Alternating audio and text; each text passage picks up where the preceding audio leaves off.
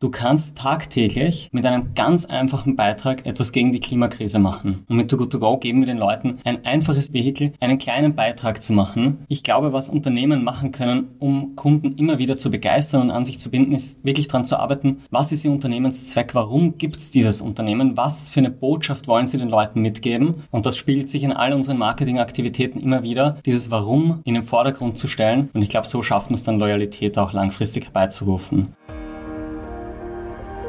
Herzlich willkommen zu Brand Trust Talks Beyond, der tiefgründigste Blick hinter die Kulissen von Marken und deren Machern.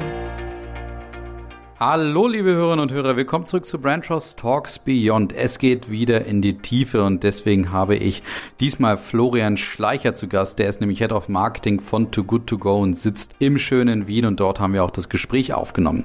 Too Good To Go ist ein Scale-Up, das der ein oder andere vielleicht auch schon kennt, weil die sich nämlich sehr aktiv gegen das Thema Lebensmittelverschwendung stemmen, indem sie unter anderem Restaurants davon überzeugen, Reste in der Produktion, also am Ende des Tages vergünstigt an die Konsumenten Konsumentinnen und Konsumenten weiterzugeben. Direkt zu Beginn muss sich Florian natürlich dann wie immer auch selber vorstellen und ihr merkt direkt dann auch am Anfang, wie überzeugt Florian eigentlich von dem ist, was er tut. Zum Beispiel auch an seinen Lieblingsmarken, die er natürlich auch zu Protokoll geben muss. Und in dem Zuge erfahrt ihr zum Beispiel auch, was Free Willy mit seiner Lieblingsmarke der Kindheit zu tun hat. Dann stellt Florian nochmal in aller Tiefe Too Good To Go vor und natürlich erzählt er uns dann davon, was denn überhaupt der Gründungsmythos dieses Unternehmens ist und konfrontiert uns auch mal mit den wichtigsten Meilensteinen des Unternehmens. Dann sprechen wir über die sehr spannenden Folgen, wie ich finde, von Corona auf das Geschäftsmodell von Too Good To Go. Und Florian beschreibt dabei, was gerade für die teilnehmenden Restaurants und Partner der entscheidende Unterschied war, zum Beispiel zwischen den Lieferdiensten und der Marke Too Good To Go. Und dabei beschreibt er interessanterweise auch, wie wichtig die Vision des Unternehmens auch gerade war, um im ersten Corona-Schock praktisch eine neue Ausrichtung zu finden, beziehungsweise auch zu überlegen, wie man denn darauf auch reagieren müsse, was Corona da mit einem gemacht hat. Da nimmt uns Florian natürlich auch wie immer sehr nett hinter die Kulissen mit des Unternehmens und beschreibt uns auch die strategischen Elemente von Too Good To Go, eben neben der Vision zum Beispiel auch und auch wie das Team damit umgeht. Und dann diskutieren wir in dem Zuge auch noch die größte Tücke beim Geschäftsmodell der Marke, nämlich die Angst der Partner, also der Restaurants, dass sich die Konsumentinnen und Konsumenten natürlich an die Preise gewöhnen können. Also dass die sprich dann immer dann irgendwie abends um 19 Uhr dann vor der Tür stehen und warten, bis die Too Good To Go Angebote kommen. Und dann sprechen wir zum Ende hin noch über die Expansionspläne des Scale-Ups und auch welche neuen Pfade die Marke für sich nun erobern muss und will, weil es ist nämlich so, dass Too Good To Go langfristig eine Verhaltensveränderung mit ihrem Tun auch generieren und erzielen wollen. Und das beschreibt Florian auch sehr, sehr eindrücklich und mit einigen schönen Details, wie ich finde. Insgesamt könnt ihr überlegen, wenn ihr jetzt am absoluten Marketing-Fachmann zuhören wollt, der von seiner Mission total überzeugt ist und auch mal hören wollt, wie sich so eine Marke, sag ich mal, in der Reifephase auch weiterentwickeln kann, also Stichwort Verhaltensveränderung, dann solltet ihr jetzt auf jeden Fall dranbleiben. Viel Spaß bei der Folge mit Florian. Hallo, liebe Hörerinnen und Hörer, willkommen zurück zu Brand Trust Talks Beyond. Es geht wieder in die Tiefe und ich habe wieder einen spannenden Gesprächsgast dabei, der sich mal selber vorstellen kann. Hallo, danke für die Einladung. Mein Name ist Florian Schleicher.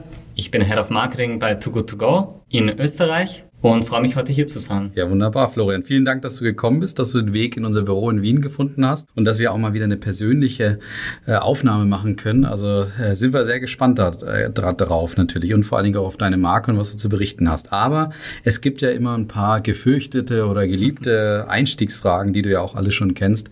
Von daher können wir damit mal starten. Und ich starte heute mal, ich will mal in deine Kindheit mitgenommen werden. Was ist denn deine Lieblingsmarke der Kindheit gewesen? Als Kind war ich ein großer Greenpeace-Fan. Ähm, ich habe selbst eine Partnerschaft für einen Wahl damals gehabt. Mhm. Ich glaube, inspiriert durch Free Willy. Das war gerade die Zeit und wollte immer auf der Rainbow Warrior arbeiten und selbst Wale retten. Und ich fand das total toll, die Geschichten, die die erzählt haben und wie die mich einfach persönlich auch berührt haben, selbst was zu machen. Sehr gut. Hat dich das heute, heute beeinflusst bei deiner Berufswahl jetzt? Absolut. So ein bisschen. Ja. Ne? Da müssen wir nachher mal drüber sprechen natürlich. Dann machen wir doch mal von Greenpeace in die aktuelle Zeit. Was ist denn aktuell deine Lieblingsmarke? Und die eigene, für die du arbeitest, darfst du natürlich nicht nennen. Ja, klar. Meine Lieblingsmarke ist Patagonia. Ja, passt auch. Die Kleidungsmarke. Ja, ähm, ich finde es einfach wahnsinnig beeindruckend, wie es die geschafft haben, sich jetzt auch einen nachhaltigen Ruf aufzubauen. Die haben dieses Prinzip auch, wo du deine Kleidung wieder umtauschen kannst und dafür bekommen kannst. Wahnsinnig inspirierend fand ich die Werbekampagne, die sie geschalten haben, wo eine Jacke drauf war und groß gestanden ist, Don't buy this jacket. die einfach darauf aufmerksam machen, ihre Kleidung ist so gut, dass du sie lange verwenden kannst, dass du sie weitergeben kannst. Und das finde ich wahnsinnig schön für eine Marke, sowas aufzubauen. Absolut, sehr, sehr gut nachvollziehbar und es wird offensichtlich ein Schuh draus bei dir. Aber da, da arbeiten wir uns jetzt Stück für Stück vor. Was ist denn dein Einwortwert? Auch das ist ja eine gefürchtete und schwierige Frage hier. Hast du was dabei? Ja, mein Einwort ist Neugierde. Mhm. Ich bin jemand, ich lebe davon, dass ich neue Sachen sehe, dass ich neue Dinge erlebe und dadurch meine Inspirationen auch immer herhole. Okay, da muss ich dich jetzt natürlich, vielleicht erwische ich dich da auf dem falschen Fuß, aber was war denn so das Letzte, wo du sagst, da war etwas neu für mich, da habe ich mal was Neues ausprobiert, da war ich noch, äh, also da habe ich mir noch nie so, so richtig vorgearbeitet in dem Bereich. Hast du da irgendwas in der letzten ja. Zeit gehabt? Also ich habe im äh, April, im Mai, war ich in Teneriffa mhm. und habe dort einen Tauchkurs gemacht. Ach komm, sehr ich gut. bin davor immer nur geschnorchelt, war ja. an der Wasseroberfläche und dann war das erste Mal wirklich hinunter, bis auf 18 Meter. Das war extrem aufregend. Du, das ist wie wenn du Autofahren lernst, du musst dich auf extrem viele Dinge gleichzeitig konzentrieren. Ja. Und ich war total draußen aus meinem Kopf, bin raufgekommen nach dem ersten Tauchgang und habe mich wahnsinnig bereichert und erleichtert gefühlt. Ja. Und das ging dann über drei Tage wunderschön die Unterwasserwelt da zu sehen und dieses Gefühl der Schwerelosigkeit zu erleben. Also man, ich kenne es jetzt nur vom Schnorcheln, aber man vergisst natürlich die Zeit so ein bisschen, ne? unter Wasser oder so beim, beim, Tauchen oder wie auch immer im Wasser bei der Beobachtung der Natur, das ist schon, schon irre. Das glaube ich beim Tauchen wahrscheinlich nochmal maximiert. Ne? Muss man aufpassen, weil mhm. wenn man vergisst, ist da die Luft irgendwann aus. Okay. Auf die muss man auch schauen die ganze Zeit. Aber du hast recht, man vergisst komplett die Zeit ja. da unten, weil man so beschäftigt ist mit dem Schauen. Naja, womöglich hast du jetzt hier schon den ein oder anderen Hörer oder Hörerin vielleicht schon inspiriert mit dem Thema Tauchen. also mich auf jeden Fall. Mal sehen, was da noch draus wird. Eine Frage habe ich noch offen für dich. Äh, da bist du fast ein bisschen drum gekommen. Wie würdest du dich denn in einem Satz beschreiben, wenn du deine Profession, die du ja zu Beginn schon mal hier zum Besten gegeben hast, ähm, wenn du die nicht nennen dürftest? Also wie würdest du dich so in einem Satz beschreiben? Was ja. machst du? Ich bin jemand, ich verstehe Menschen und bin dann immer dabei, daraus Insights zu herauszufinden, die berühren. Und mit diesen Insights schaffe ich dann Aufmerksamkeit erregende Kampagnen, die im Idealfall einen richtigen Impact schaffen, indem sie Verhaltensänderungen hervorrufen. Und das macht mir sehr viel Spaß. Da hast du jetzt schon ein paar sehr schöne Stichwörter auf jeden Fall genannt. Dann lass uns mal in die Materie einsteigen. Du repräsentierst eben als Marketingleiter Too Good To Go, eine Marke, wo ich würde sagen würde, die ist schon, hat schon die ein oder andere Bekanntheit, glaube ich, inzwischen erklommen.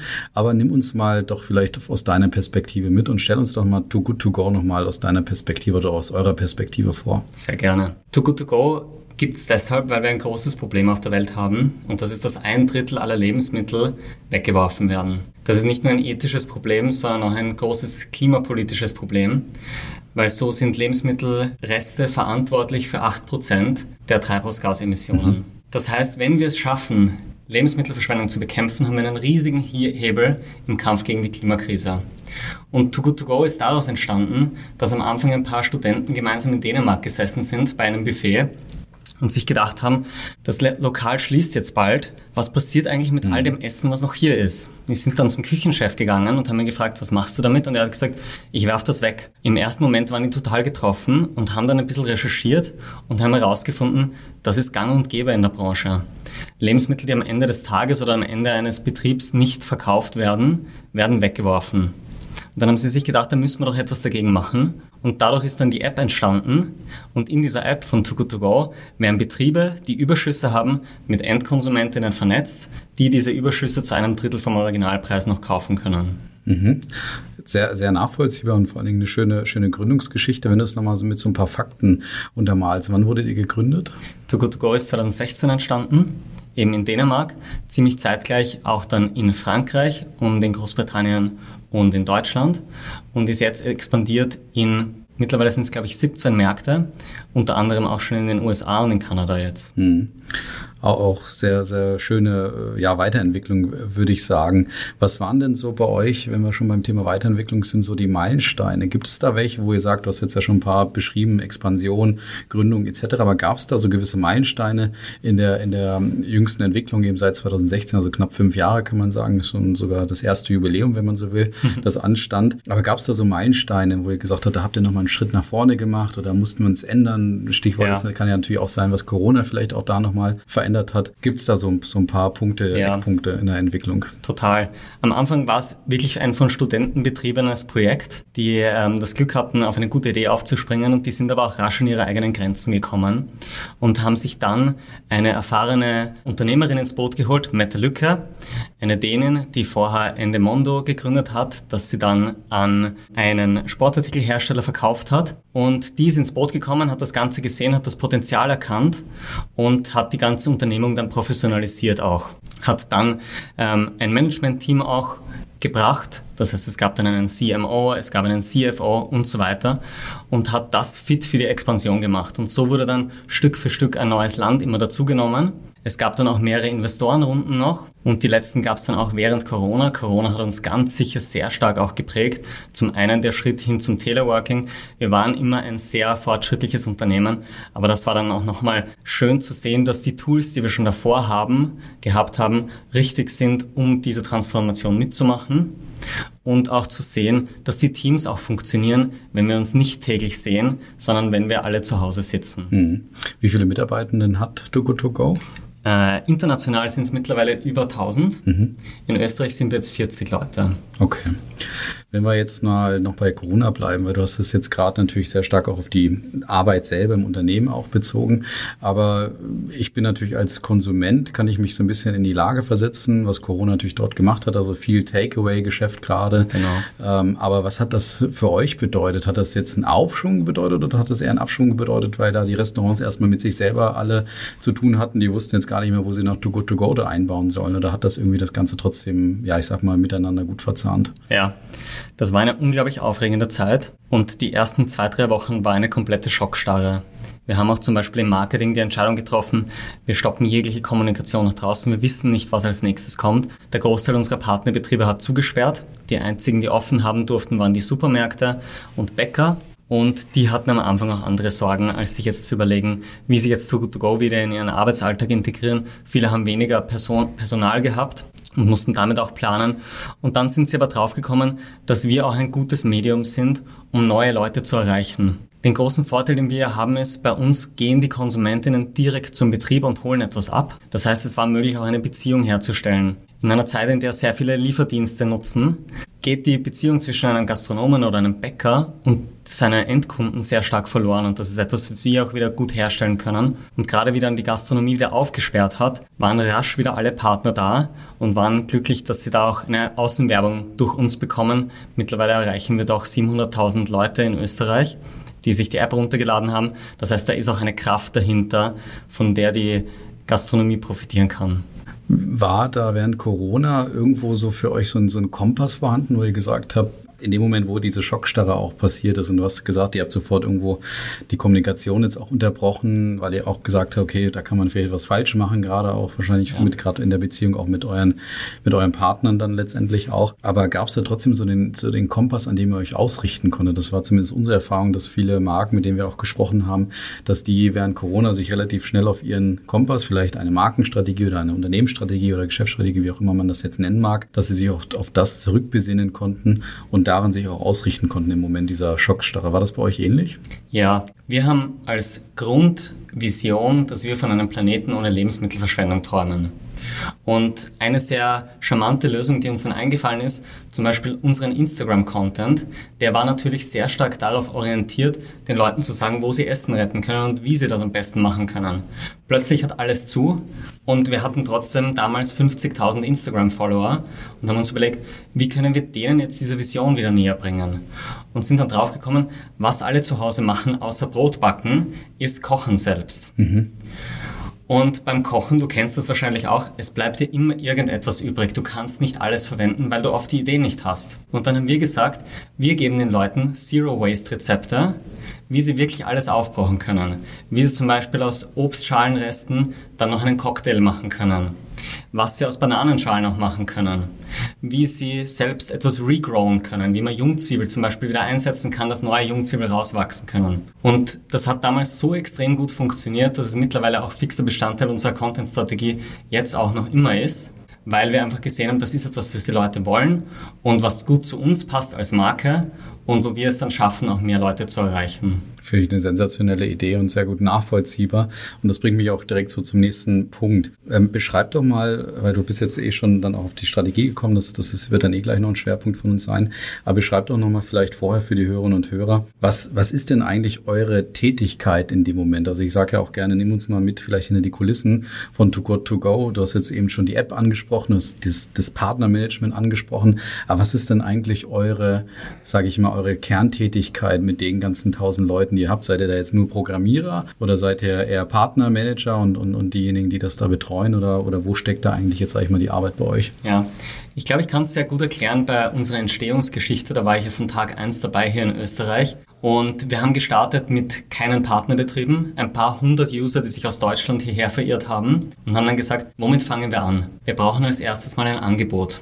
Das heißt, ich bin auch auf der Straße rumgegangen. Wir sind von Tür zu Tür von den Betrieben gegangen, zu Bäckern, Hotels, Restaurants, Supermärkten und haben einfach gefragt, habt ihr Lebensmittelüberschüsse und können wir euch dabei helfen, die anzubringen?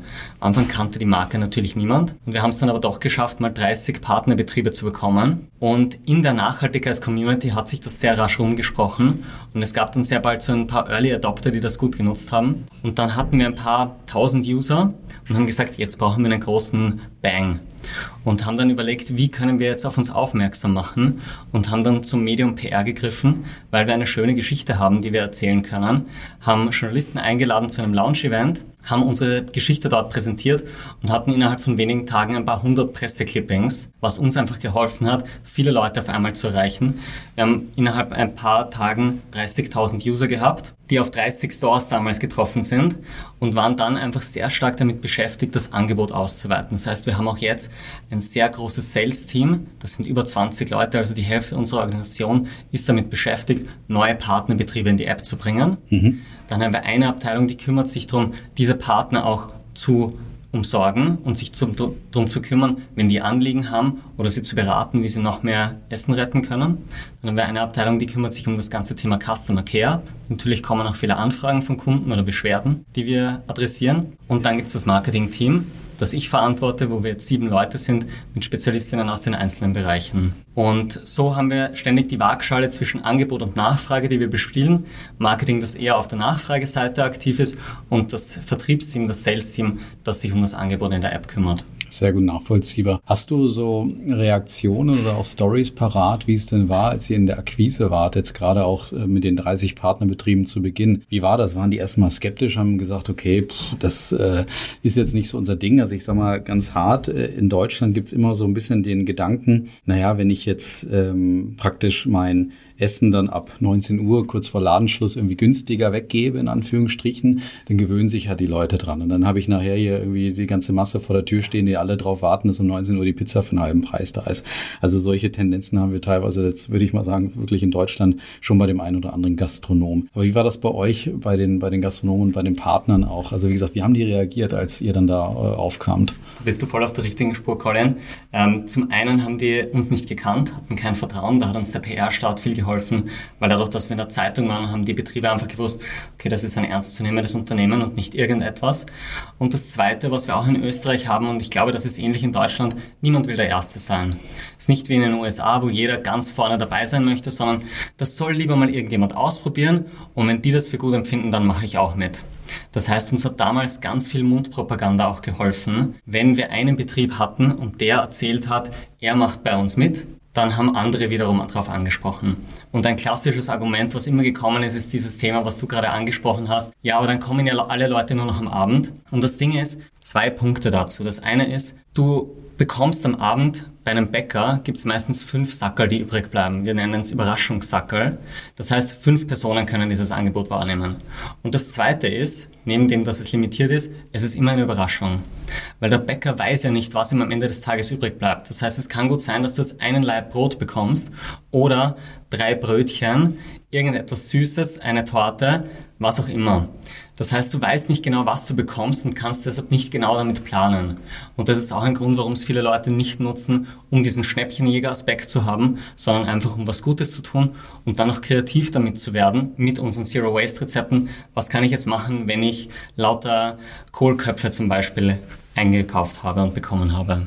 Sehr gut. Das, das ist, glaube ich, schon mal spannend, wenn du da so diese Argumente äh, gleich mal beschreibst. Um vielleicht so ein bisschen den Anfang unseres Gesprächs, oder wir sind ja schon irgendwie mittendrin, vielleicht noch so ein bisschen zu finalisieren, würde mich mal interessieren, wie ist denn jetzt aktuell sozusagen euer Status, wenn man, wenn man so will? Weil ich habe euch jetzt auch schon lange äh, beobachtet, würde ich sagen. Ich würde sagen, so vor zwei, zwei, drei Jahren war es in Deutschland schon ein gewisser, gewisser Hype, kann man sagen. Da war das dann neu und dann kam das dann gerade so auch auf, dass man dann Togo Togo auch kannte, eben auch einfach als schlaues Geschäftsmodell, äh, aber auch so ein bisschen als Überraschungspunkt für einen selber, dass man da abends nochmal, wenn man gerade ja. äh, dann sich überlegt für abends nochmal, naja, vielleicht kann ich ja was Gutes tun und mir selber und meinem Geldbeutel äh, letztendlich ja auch. Aber wo, wo steht ihr gerade so von der, von der, ja, von, von der Stage als, trotzdem ja auch als Startup, aber seid natürlich da jetzt schon eine gewisse, in einer gewissen Reife. Wie würdest du das beschreiben? Ähm, seid ihr da, seid ihr da noch Startup oder, oder jetzt schon in Richtung Reife? Und, und wie ist, wie, wie kann man die Reputation vielleicht auch bei den Konsumentinnen und Konsumenten auch äh, beziffern oder feststellen? Ja, ein paar Punkte dazu. Also das eine ist, wir sagen immer, wir sind ein Scale-up mittlerweile, wir sind kein Startup mehr, wir sind schon so groß, dass wir eine Lösung haben, die wir einfach skalieren können. Das System funktioniert. Das zweite ist, wir haben vor zwei Monaten eine Umfrage gemacht und wissen, dass wir mittlerweile eine ungestützte Markenbekanntheit in Österreich von 50 Prozent haben. Das heißt, 50 Prozent der Leute, wenn du sie auf der Straße ansprichst und fragst, kennst du Too Good To Go, sagen sie, ja genau, das sind die mit der App. Das ist was, was uns wahnsinnig stolz macht.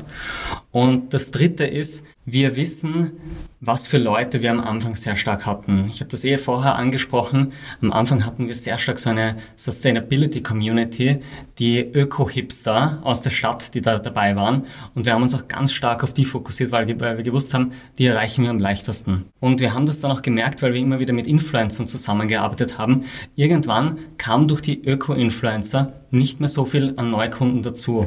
Und das war der erste Punkt, wo wir uns gedacht haben, okay, check, wir sind jetzt eigentlich in dieser Community sehr gut schon abgedeckt. Wir haben die sehr gut erreicht. Und dann haben wir gesagt, gut, als nächstes, was wir angehen können, sind Communities wie junge Eltern und diese ganze Lifestyle-Community und haben das dann auch in den Influencer-Approach eingebaut und sind dann stärker auf diese zwei Gruppen gegangen und sind jetzt auch an einem Punkt, wo wir glauben, dass wir da auch schon sehr gut unterwegs sind. Und das Thema, was uns jetzt gerade sehr beschäftigt, ist Regionalität. Wie schaffen wir es, nicht nur in großen Städten gut vertreten zu sein, sondern auch in den regionalen Bereichen. Und wo wir da gerade sehr stark dran sind, ist Supermärkte zu gewinnen. Der größte österreichische Supermarkt hat über 700 Filialen.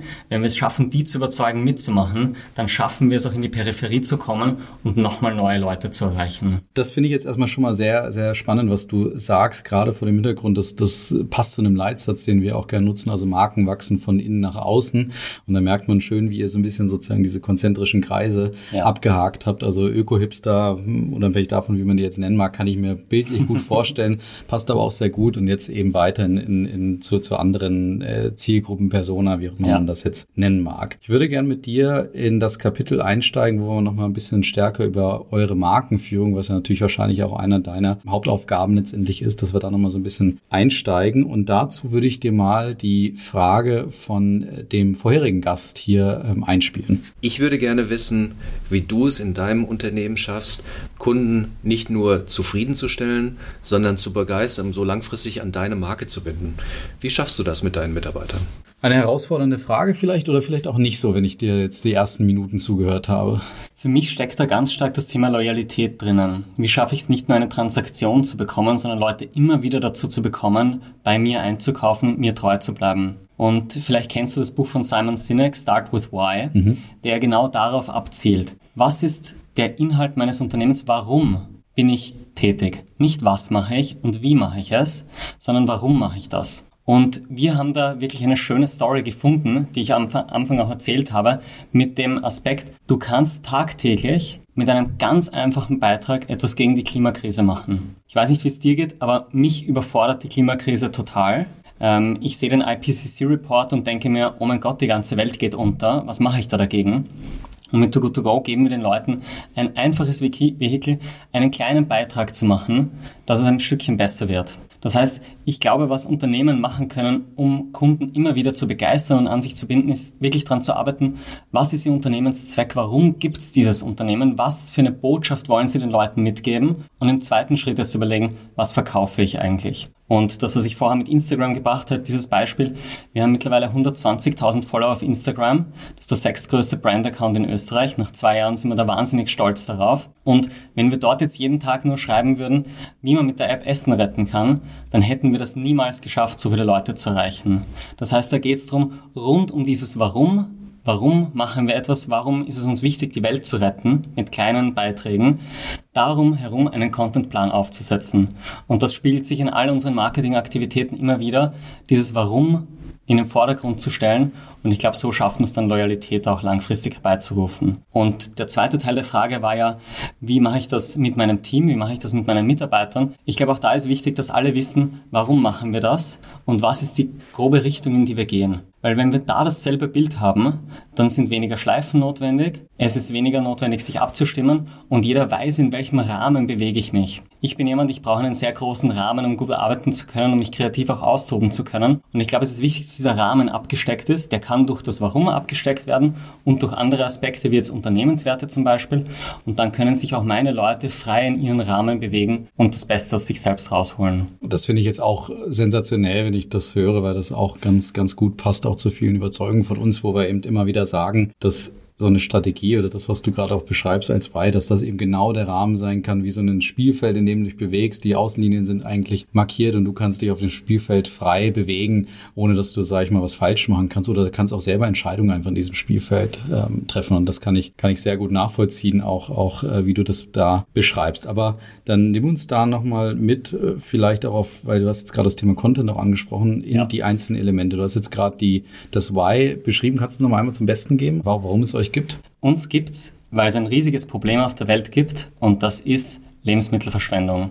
Und diese Lebensmittelverschwendung ist für 8% der Treibhausgase verantwortlich. Und da geben wir den Leuten ein einfaches Mittel, jeden Tag einen kleinen Unterschied dagegen zu machen. Das geht schon mal runter wie Öl und man merkt, dass du das auch das ein oder andere Mal wahrscheinlich, äh, sage ich mal, predigst oder, oder weitervermittelst. Also von daher absolut nachvollziehbar. Und jetzt gehen wir mal auf das Thema Content, weil du es gerade so schön angesprochen hast. Wir wollen ein bisschen vielleicht uns zumindest einen ersten Eindruck über euren Instagram-Kanal verschaffen, bevor wir uns den wahrscheinlich nach der Episode Ehe noch anschauen. Aber was macht ihr da content-technisch dann um, um das Ganze wirklich zum, zum Leben zu erwecken. Ein Beispiel waren diese Zero Waste Rezepte, finde ich schon mal eine sehr gute Idee. Was, was passiert da noch so auf, eurem, auf euren Kanälen? Muss jetzt ja nicht nur Instagram sein, um dieses Why auch in die Tat umzusetzen. Wir haben auch sehr viel Blog-Postings immer wieder, die wir zum Beispiel in unserem Newsletter auch mitnehmen, wo es darum geht, was kann man sonst vielleicht alles machen. Das sind dann Inhalte zum Beispiel Dokumentationen, über Lebensmittelverschwendung.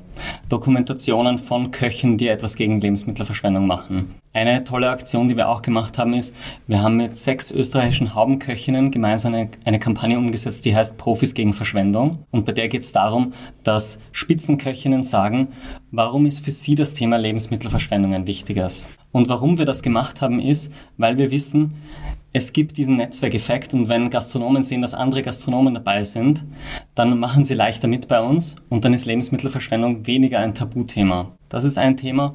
Und das andere, was wir auch machen, ist, wir haben im März eine Initiative ins Leben gerufen, die heißt Oft länger gut. Und da geht es um Mindesthaltbarkeitsdaten. Wir wissen, dass 10% der Lebensmittelverschwendung in der EU nur durch Missverständnisse rund um das Mindesthaltbarkeitsdatum passieren, weil die Leute glauben, das ist abgelaufen, es ist giftig. Und so ist es einfach nicht. Viele Produkte wie zum Beispiel Milch sind viel, viel länger haltbar. Und wir haben gemeinsam mittlerweile haben wir knapp 30 Produzentinnen international und national, die sich dazu bereit erklärt haben, neben ihrem Mindesthaltbarkeitsdatum auf der Verpackung das oft länger Gutzeichen von Too Good To Go abzudrucken, auf dem steht schauen, riechen, probieren und einfach dazu auffordert, die eigenen Sinne nochmal einzusetzen, ob dieses Produkt vielleicht doch länger verwendbar ist. Das ist etwas, was eigentlich nichts mit unserem primären Business zu tun hat, aber trotzdem auf das Warum einzahlt, um etwas gegen Lebensmittelverschwendung zu machen. Da müssen wir am Ende auch auf jeden Fall nochmal drüber sprechen, weil das ja gerade so den Punkt auch, wie, wie, wie entwickelt ihr euch eigentlich auch weiter? Das ist, glaube ich, ein ganz, ganz spannender Punkt oder ganz spannender Meilenstein. Bei euren Mitstreitern und Mitstreitern, sage ich mal, grundsätzlich in der Marken- oder Unternehmenswelt, die jetzt da wirklich sich, sich gegen den Klimawandel versuchen, da einfach zu stemmen und da etwas eben für die Gesellschaft zu tun.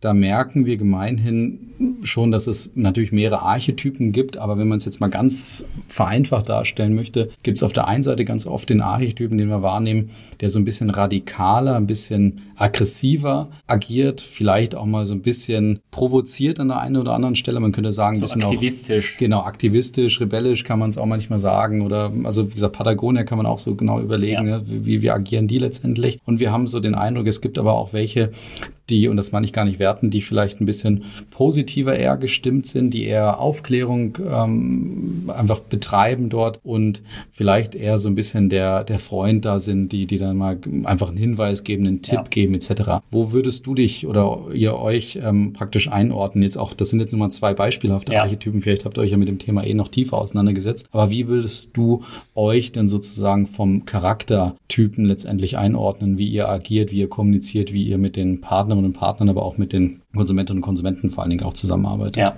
wir haben in der Kommunikation drei Leitworte und diese drei sind bold, simple und charming. Um das ein bisschen auseinanderzunehmen, wir haben ein riesiges Problem und da brauchen wir auch einen Mut und müssen bold sein, um, um uns dem zu widmen.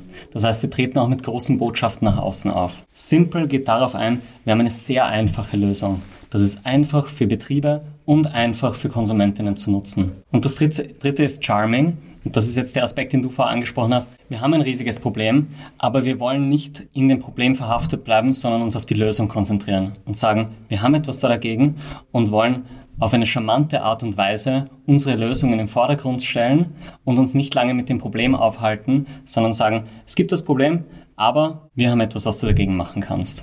Und das sind diese drei Worte, die uns da sehr antreiben. Wir haben auch immer wieder, also weil du jetzt aktivistisch angesprochen hast, ich glaube, dass wir uns stärker noch in die Richtung bewegen werden in Zukunft, weil es einfach so gelingt, auch nochmal neue Leute zu erreichen und große Aufmerksamkeit auf sich zu ziehen. Ich glaube, dass es wichtig ist, wenn man so ein großes Thema hat, auch mutig und ein bisschen aktionistisch aufzutreten, um die Leute wirklich zu catchen und ähm, zu Verhaltensänderungen zu bewegen. Sehr gut nachvollziehbar finde die, die, diese Werte, also wie, wie nennt ihr die? Nennt ihr die Kernwerte? Wir sagen, es sind unsere Kommunikationsleitlinien.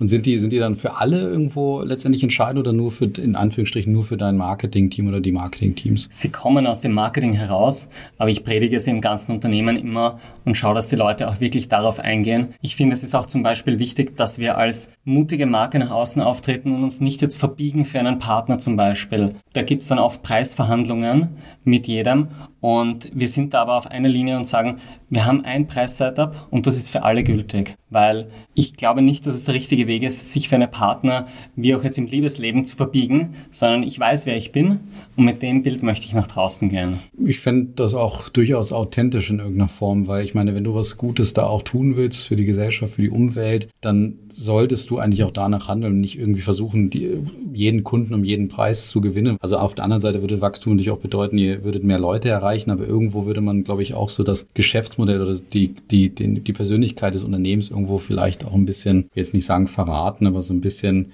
ja, nicht mehr so. Aus den so, Augen verlieren. Genau, ja, nicht mehr so positiv vielleicht irgendwo auch, auch wirken. Das kann ich, kann ich gut nachvollziehen. Vielleicht um auch den Punkt nochmal abzuschließen. Wie geht ihr mit diesen Elementen um, die du gerade beschrieben hast? Du hast jetzt die, die Kommunikationsleitprinzipien gerade genannt, du hast das Why genannt, du hast ganz am Anfang die Vision auch genannt, wenn ich mich jetzt recht erinnere. Ja. Wie, wie kann ich mir so einen, so einen Tag bei einem Marketingmenschen oder meinetwegen auch vielleicht gar nicht bei einem Marketingmenschen, sondern aus einem ganz anderen Bereich bei euch vorstellen? Wo nutzt er diese Elemente und wo nutzt er sie vielleicht auch nicht? Ja, ich kann es jetzt eher aus dem Marketing-Kontext natürlich erzählen, weil das das ist, was mein Team und mich beschäftigt. Und für uns wir versuchen es uns wirklich immer wieder in Erinnerung zu rufen, bei jeder Presseaussendung, die wir nach draußen schicken, wo wir schauen, ist das eine Geschichte, die ich auch wirklich auf einer Party erzählen würde? Weil wenn nicht, dann interessiert es auch keinen Journalisten. Auch beim Social Media Content, wo wir uns überlegen, ist dieses Posting jetzt wirklich auch mutig? Ist es auch charmant gestaltet? Und genauso auch, wenn wir zum Beispiel B2B-Marketing machen, da bringt es auch nicht stocksteif zu einem Partnerbetrieb zu kommunizieren, sondern auch immer ein gewisses Augenzwinkern dabei zu haben. Also wir nehmen das in jedem Meeting und in jeder Aktion, die wir haben, immer mit. Super, sehr gut nachvollziehbar. Dann lass uns mal vielleicht in den letzten, das letzte Kapitel unseres gemeinsamen Gesprächs einsteigen. Da geht es mir jetzt viel auch um das Thema Zukunft und, und auch eure Weiterentwicklung. Vielleicht mal ganz allgemein angefangen. Wie geht's mit, mit Too Good To Go aktuell weiter? Da kann man unterscheiden zwischen der globalen Kampagne und Expansion und auf der anderen Seite das, was wir hier lokal machen. Global geht es darum, schnell zu wachsen, in neue Märkte vorzudringen. In den USA ist gerade ein ganz starker Expansionskurs, wo es darum geht, neue Städte auch zu eröffnen, um den Markt möglichst rasch zu erschließen und dann auch zu schauen, welche anderen Länder wären noch interessant dazuzunehmen. In Österreich sind wir jetzt in der Situation, dass wir auf der einen Seite sehr darauf fokussiert sind, Supermärkte dazu zu bekommen, weil uns das einen großen Wachstumspush auch geben würde. Und auf der anderen Seite andere Themen zu finden, wo man etwas gegen Lebensmittelverschwendung machen kann. Und wir sagen, wir haben fünf Säulen, auf denen wir uns beschäftigen im Marketing. Das eine ist die App. Ganz klar, das ist der Marktplatz, den wir betreiben. Das zweite ist das Thema Haushalte. Wie können wir Haushalten helfen, etwas gegen Lebensmittelverschwendung zu machen? Das sind zum Beispiel Zero-Waste-Rezepte oder das Thema oft länger gut mit dem Mindesthaltbarkeitsdatum. Das dritte ist Unternehmen. Wie können wir einem großen Unternehmen, sei das jetzt Brand Trust oder die Siemens AG, helfen, etwas gegen Lebensmittelverschwendung in ihrem Berufsalltag zu machen? Das vierte ist das Thema Schulen. Es ist extrem wichtig, dass wir bei der Jugend auch ansetzen und die davon überzeugen, dass es wichtig ist, kein Essen wegzuwerfen. Das heißt, hier werden wir Projekte machen. Und das fünfte ist der Bereich Public Affairs. Wir haben auch einen Kollegen zum Beispiel, der sitzt in Brüssel und kümmert sich darum, mit der EU-Kommission auch da unsere Sichtweisen einzubringen. Und wir haben auch in Österreich habe ich einen Kollegen, der mit diversen Regierungsvertreterinnen im Austausch ist, um einfach zu schauen, wo gibt es Themen, wo man etwas verändern kann. In Österreich ist es zum Beispiel so, dass sich die jetzige Regierung vorgenommen hat, eine Aktion gegen Lebensmittelverschwendung in Supermärkten zu starten. Und sie haben uns dann eingeladen, auch an diesem Dialog teilzunehmen mit anderen Stakeholdern, Lösungen zu überlegen, was kann man gegen Lebensmittelverschwendung in Supermärkten machen. Da gibt es verschiedene Modelle aus Frankreich oder Italien schon und da werden wir uns jetzt in Österreich einbringen, um etwas zu machen. Und im Rahmen von diesen fünf Säulen werden wir jetzt überlegen, fürs nächste Jahr auch, was ist ein Thema, wo wir noch stärker auftreten können. Das heißt, ihr habt also in den jeweiligen Ländern oder in den jeweiligen Exp Expansionsmärkten auch unterschiedliche Fokusthemen, die ihr gerade habt. Jetzt in den USA ist es vor allen Dingen wahrscheinlich einfach der Markenaufbau ja. und dort schnell dann auch irgendwo eine, eine Größe zu erreichen, weil ich kann mir vorstellen, in den USA wartet vielleicht auch der ein oder andere Mitbewerber, beziehungsweise würde ich jetzt gleich noch mit dir, mit dir sprechen, aber jetzt in, den, in Österreich merkt man, dass es schon eine gewisse Reife ja. vielleicht erreicht und ihr so versucht, die nächsten Schritte zu gehen. Bevor wir zum Thema Reife noch sprechen, eben mal ein ganz kurzer Schwenk in die USA, beziehungsweise mal generell das Thema Mitbewerber, weil das würde mich jetzt auch nochmal interessieren. Hat die, der Einstieg von Too Good To Go natürlich auch zu Nachahmern geführt oder vielleicht noch, noch mal generell, wart ihr der Nachahmer oder wart ihr, wart ihr da so eher der, der First Mover und ähm, je nachdem, welche Strategie da jetzt, jetzt auf euch zutrifft, wie ist es aktuell im Markt gerade? Gibt es da jetzt Nachahmer, Mitbewerber oder, oder ähnlich gelagerte Geschäftsmodelle, die vielleicht vertikal, horizontal aus anderen Bereichen kommen? Ja, grundsätzlich sagen wir immer, wir haben keine Konkurrenz. Unser größter Konkurrent ist der Mülleimer, der das ganze Essen aufnimmt. Aber wenn du dir überlegst, in Österreich werden allein eine Million Tonnen an guten Lebensmitteln jedes Jahr weggeworfen. Das ist so viel, da braucht es jede Unterstützung, die es gibt. Und es gibt zum Glück einige Initiativen. Wenn man sich jetzt im Speziellen unser Geschäftsmodell anschaut, dann waren wir der First Mover den es gab. Und es gibt mittlerweile in vereinzelten Märkten auch ähnliche Geschäftsmodelle, die aber jetzt noch nicht die Größe erreicht haben, wie es Good Go erreicht hat. Auch in den USA sind wir derzeit noch der größte Player. Ich weiß, dass es in Asien ein Modell gibt, das auch ähnlich funktioniert. Da habe ich mich aber jetzt noch nicht im Detail damit beschäftigt. Okay. Dann lass uns nochmal kurz eben über dieses Thema Reife sprechen, weil du hast jetzt da schon gerade auch angesprochen, dass ihr eben jetzt über die Siegel auch verfügt, wo ich auch sagen muss, ich kenne das Siegel tatsächlich mhm. auch von der Milchpackung, bilde cool. ich mir, bilde ich mir ein. Also diese, dieses, dieser Dreiklang, den du ja. da beschrieben hast, der kam mir sehr bekannt vor. Ich bin mir aber ehrlich gesagt nicht sicher, ob ich dabei wahrgenommen habe, dass es Too Good To Go ist, aber vielleicht habe ich es auch einfach dann wieder direkt verdrängt oder ich weiß es gar nicht, gar nicht so genau. Aber jetzt in diesem Reifeprozess, wo ihr gerade drin sind, was sind da gerade so jetzt die, die nächsten Punkte, die ihr euch auch vorgenommen vorgenommen habt, an diesen fünf äh, Säulen ausgerichtet? Ja, also vielleicht fange ich mit dem Public Affairs Bereich an. Da sind wir jetzt gerade dabei, die Beziehungen zu den unterschiedlichsten Playern in Österreich aufzubauen. Das heißt, viel mit Politikerinnen sprechen, viel mit Interessensverbänden sprechen, um einfach zu schauen, was sind die Lösungswege, die es gibt, damit man im Supermarkt weniger wegwerfen muss. Da ist ein Kollege von mir eben ganz stark daran beteiligt, das zu forcieren. Ähm, Im Bereich Haushalte, da sind wir hauptsächlich aufgestellt mit unserem Thema oft länger gut, mit dem Siegel, was du angesprochen hast. Bei Schulen Das ist ein wahnsinnig komplexes Thema. Die Hauptfrage, die mich da beschäftigt, ist, wie lässt sich Schulbildung oder Ausbildung in Schulen skalieren? Weil eine unmögliche Lösung ist, dass wir eine Person oder mehrere Personen haben, die dauernd in die Schulen gehen. Wir wollen etwas machen, was auch jetzt nicht zu unserem Unternehmensumsatz direkt beiträgt, aber das würde sich auf gar keinen Fall rechnen, das zu machen. Das heißt, hier muss man überlegen, gibt es dann irgendwelche Train-the-Trainer-Lösungen zum Beispiel oder gibt es ähm, Toolkits, mit denen man an Schulen herangeht, macht man Veranstaltungen im großen Rahmen, wo man dieses Wissen mal präsentiert. Da sind wir jetzt gerade noch dabei, das uns zu überlegen. Für Unternehmen haben wir eine neue Lösung und zwar viele Lebensmittelproduzenten haben keine eigenen Standorte. Nestlé zum Beispiel oder auch Iglo oder diverse Schokoladeproduzenten haben Ware, die sie nicht mehr an Supermärkte vergeben können, weil Supermärkte haben einen Zeitraum, ich glaube der ist fünf oder sechs Wochen. Wenn ein Produkt nicht mehr fünf oder sechs Wochen lang haltbar ist, dann kauft es keinen Supermarkt mehr. Das heißt, viele Produzenten bleiben auf ihren Lebensmitteln sitzen und müssen sie entsorgen. Und für die haben wir auch eine Lösung gefunden, dass wir mit diesen Produzenten zusammenarbeiten. Und wir haben jetzt vor zwei Wochen mit Iglo eine größere Aktion gemacht, wo wir eine Lagerhalle gemietet hatten und dort konnten an einem Tag 16.000 Kilo gerettet werden von Leuten. Das heißt, wir haben ein Event daraus gemacht, haben dazu aufgerufen, zwei Wochen lang das vorzureservieren und dann sind an einem Tag mehrere hundert Leute gekommen, um diese Überraschungssackel zu retten und so helfen wir jetzt auch Unternehmen, die jetzt nicht direkt einen Standort haben, noch dieses Essen zu verkaufen und anzubringen. Äh, wenn man dir jetzt so zuhört mit den fünf Säulen und bei dem, was du beschreibst, also ich, ich bin wirklich sehr beeindruckt, weil du hast jetzt Events angesprochen, du hast die App angesprochen, du hast Schulaufklärung angesprochen, auch wenn ihr da jetzt noch nicht final die Lösung habt und genau das, was du beschrieben hast, war so mein erster Impuls, wie wollt ihr da so eine gewisse Masse auch erreichen oder wie wollt ihr da weiterkommen? Da müsstet ihr irgendwie echt drei, drei gute Mitarbeiter, Mitarbeiter haben, die dann die ganze Zeit durch alle Schulen tingeln als Beispiel ja. oder so wie, wie es Jamie Oliver mal früher gemacht hat mit der großen genau. Kampagne. Genau.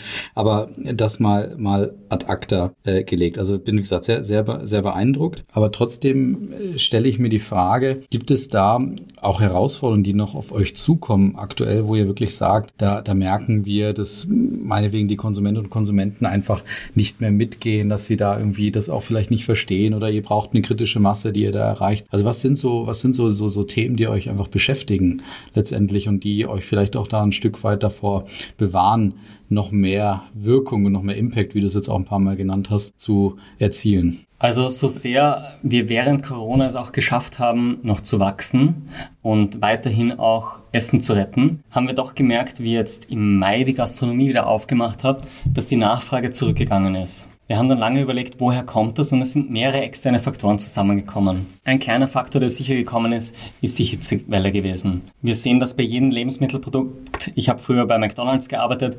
Wenn es heiß ist, alles über 25 Grad ist schlecht für alles, was mit Essen zu tun hat. Das ist ein Punkt. Das zweite, was uns damals getroffen hat, war die Fußball-Europameisterschaft wo die Spiele fast immer zu dem Zeitpunkt waren, wo auch unsere Abholzeiten waren. Auch schwer sich dann durchzusetzen. Und das dritte, und das ist aus meiner Sicht das größte Thema, die Menschen haben sich jetzt sechs Monate von Takeaway-Essen ernährt, sind mit ihren Sackeln nach Hause gegangen und waren einfach hungrig drauf, mal wo zu sitzen, mit richtigem Besteck zu essen. Ich kenne das von mir. Einen Kellner zu haben, eine Kellnerin, wo man etwas bestellen kann. Es war richtig ein absurdes Gefühl, damals wieder in die Restaurants zu gehen.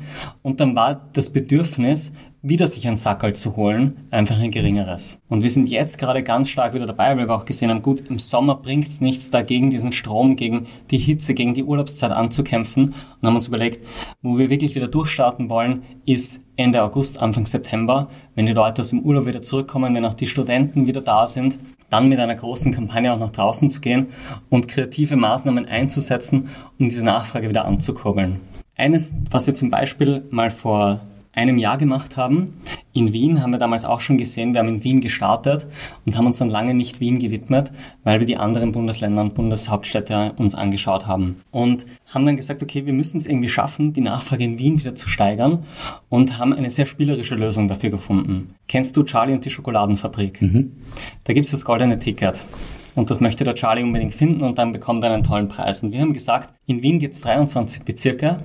Jeden Tag verstecken wir ein goldenes Überraschungssackerl. In diesem Überraschungssackerl waren Goodies drinnen, wie eine Togo-Togo Edelstahlflasche, eine Lunchbox, ein Bienenwachspapier, lauter Dinge, die du verwenden kannst, um Essen zu retten auch. Und das bekommt eine Person in einem zufällig ausgewählten Betrieb jeden Tag und haben es dadurch dann innerhalb von kurzer Zeit geschafft, dass da ein richtiger Hype entstanden ist. Dass Also Leute, bekommt oder musst du was dafür tun? Nein, das Okay. Einzige, was du tun musst, ist Glück haben Ja. Und zu einem Betrieb gehen und dort das Sackerl abholen. Ah, okay, verstanden. Das heißt, wir haben zum Beispiel im ersten Bezirk, wo wir jetzt gerade sind, haben wir einen Betrieb ausgewählt. Das war damals das Hotel Kempinski. Und dort drinnen gab es für eine Kundin ein Sackerl zu retten. Und dadurch waren die Leute wieder mehr engagiert, weil sie auf einer einen Seite gesehen haben, da kann ich was Cooles gewinnen. Und andererseits war es eine schöne Geschichte, über die auch die Presse wieder berichtet hat. Das heißt, es ist für euch jetzt so ein bisschen das Mittel, einfach um auch ein bisschen wieder einen Bass zu erzeugen, Aufmerksamkeit zu erzeugen, vielleicht die eine oder andere Bekanntheit da vielleicht nochmal auch zu steigern. Aber ja, bitte. Und, und auch noch ein Punkt dazu. Ich weiß nicht, ob es dir da geht wie mir.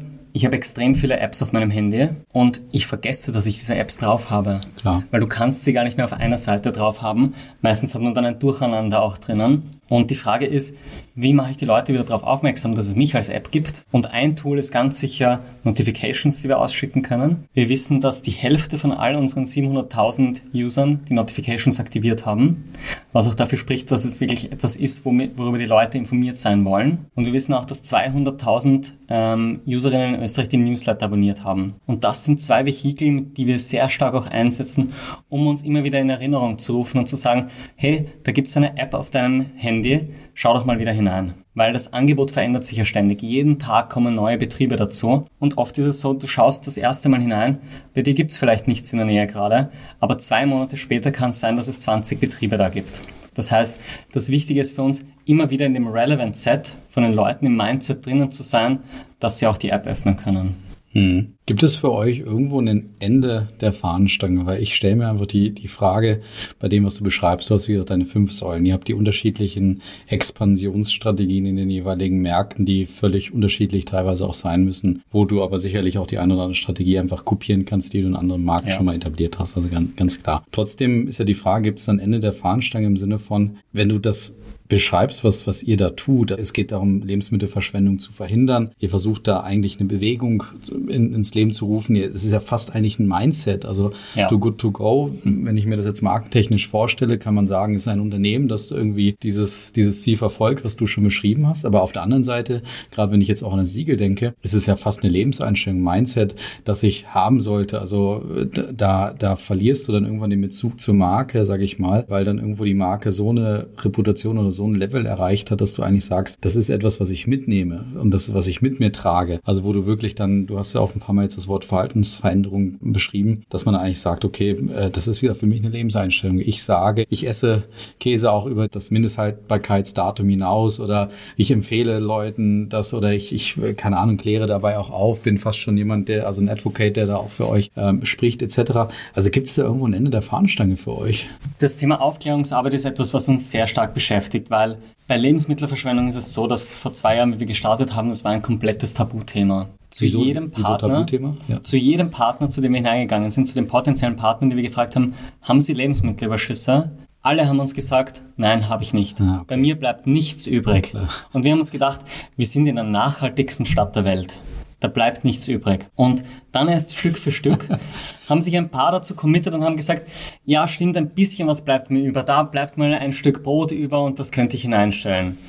Und das ist das, was mich ehrlich gesagt am meisten freut, dass wir es geschafft haben, in den zwei Jahren das zu normalisieren und zu sagen, es ist nicht gut, dass Lebensmittel weggeworfen werden. Niemand macht das gerne. Ich glaube, da können alle politischen Gesinnungen sich dahinter vereinen. Das ist nicht gut, Lebensmittel wegzuwerfen.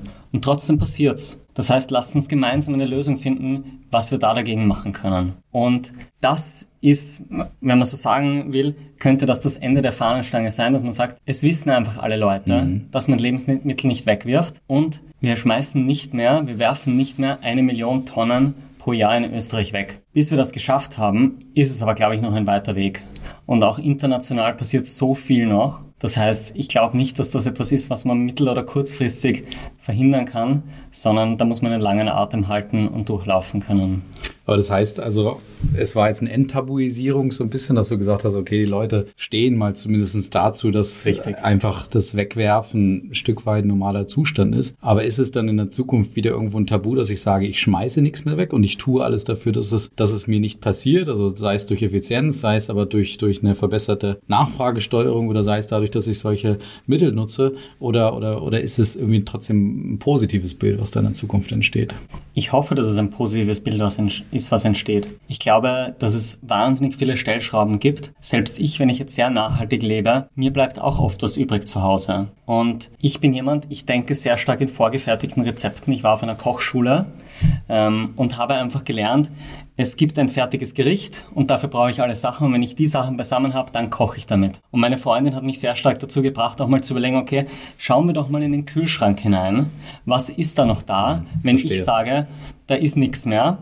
Und dann nochmal zu überlegen, mache ich zum Beispiel einmal in der Woche einen Restetag und da kaufe ich nichts dafür ein, sondern schaue einfach, dass ich die Sachen, die ich noch da habe, nochmal verwerten kann so wird ein Schuh für mich draus, das, weil das war jetzt so gerade die Blockade, das, die ich hatte, so du hast enttabuisiert, dann kommst du wieder zum Tabu, weil wenn man jetzt fast schon dir zugehört hätte, hätte man sagen können, okay, dann wird es ja irgendwann wieder schlecht, wenn ich dann an dem Punkt bin. Ich habe es jetzt realisiert, dass ich was bei mir, das was bei mir übrig bleibt, aber ich will es eigentlich unter allen Umständen verhindern, habe aber da eher so ein negatives Gefühl und dieses positive Gefühl, das ist ja, eher was Lustvolles, dass ich sage, genau. ich weiß und ich habe es realisiert und ich stehe auch dazu, dass was übrig bleibt, aber ich mache das Kreativste letztendlich da draußen. Das ist ein lustvoller Weg, damit, damit umzugehen. Super, wunderbar wunderbar. Dann haben wir den Bogen auch noch geschlagen. Und dann würde ich sagen, sind wir ehrlich gesagt schon, schon ziemlich am Ende, weil du hast uns auf eine wunderbare Reise mitgenommen, wie äh, Too Good To Go da jetzt gerade dabei ist, so ein bisschen auch äh, die, die, ja, die Gesellschaft, die Welt zu revolutionieren mit einem extrem spannenden Thema, was ich sehr, sehr gut nachvollziehen kann und hast uns das wunderbar beschrieben, wie ihr da eure Marke führt. Ein Thema ist ja noch offen für dich, das ist hoffentlich auch was Lustvolles.